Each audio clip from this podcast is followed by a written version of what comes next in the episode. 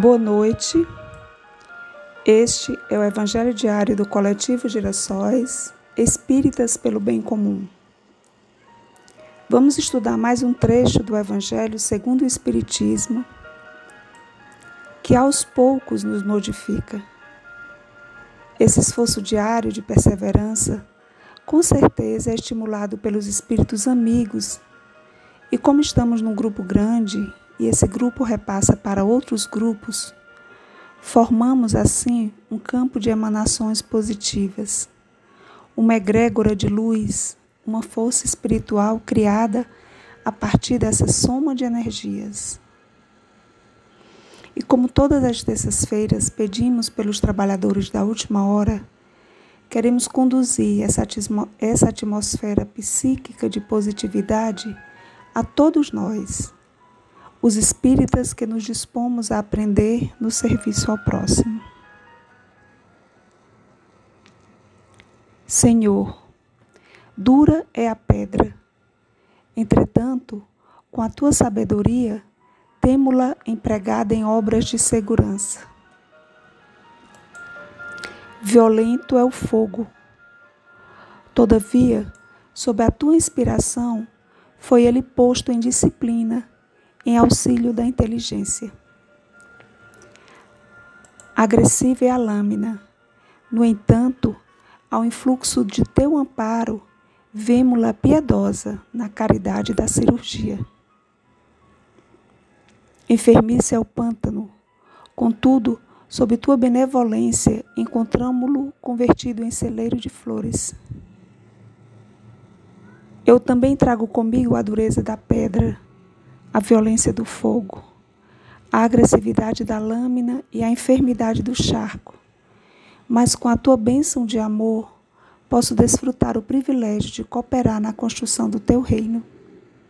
Para isso, porém, Senhor, concede-me, por acréscimo de misericórdia, a felicidade de trabalhar e ensina-me a receber o dom de servir. Essa linda oração intitulado Oração do Servo Imperfeito, de Albino Teixeira, psicografia de Francisco Cândido Xavier, no livro Preces e Orações. Na sequência das leituras do Evangelho, estamos justamente no capítulo 20, Os Trabalhadores da Última Hora. Na Instruções dos Espíritos, os últimos serão os primeiros, item 3. Jesus gostava da simplicidade dos símbolos e, em sua vigorosa linguagem, os trabalhadores chegados à primeira hora são os profetas. Moisés e todos os iniciadores que marcaram as etapas do progresso, seguidos através dos séculos pelos apóstolos, os mártires, os pais da igreja, os sábios, os filósofos e, enfim, os espíritas. Estes, os últimos a virem, foram anunciados e preditos desde a aurora do Messias e receberão a mesma recompensa. Que digo eu? Mais alta recompensa. Últimos a chegar, os espíritas aproveitam dos trabalhos intelectuais dos seus predecessores, porque o homem deve herdar do homem, e seus trabalhos e seus resultados são coletivos. Deus abençoa a solidariedade. Muitos dentre eles, aliás, revivem hoje ou reviverão amanhã para arrematar a obra que começaram outrora.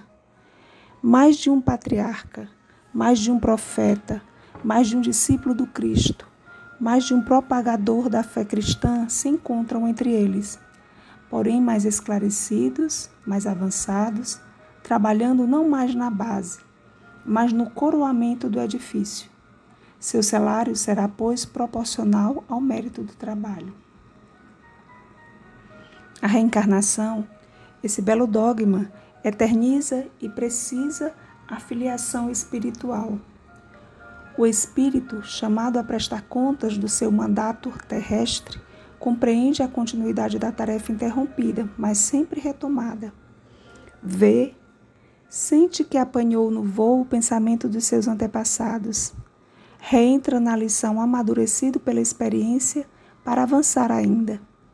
E todos, trabalhadores da primeira e da última hora, olhos voltados para a profunda justiça de Deus, não murmuram mais e adoram. Tal é um dos verdadeiros sentidos desta parábola que encerra, como todas as que Jesus dirigiu ao povo, o germe do futuro. E também, sob todas as formas, sob todas as imagens, a revelação dessa magnífica unidade que harmoniza todas as coisas no universo. Dessa solidariedade que religa todos os seres presentes ao passado e ao futuro. Henri Heine, Paris, 1863. Como ensina a doutrina espírita, somos herdeiros dos nossos antepassados e de nós mesmos. Nossas reencarnações são solidárias entre si, tanto para as boas como para as más escolhas. Entretanto, o trabalho com nossa jornada, entretanto, entendendo o trabalho como nossa jornada evolutiva e o salário como uma aproximação dos mundos superiores onde reina o amor, nosso desafio atual é rompermos com antigas amarras e cumprirmos com as funções que nos cabem na obra da criação.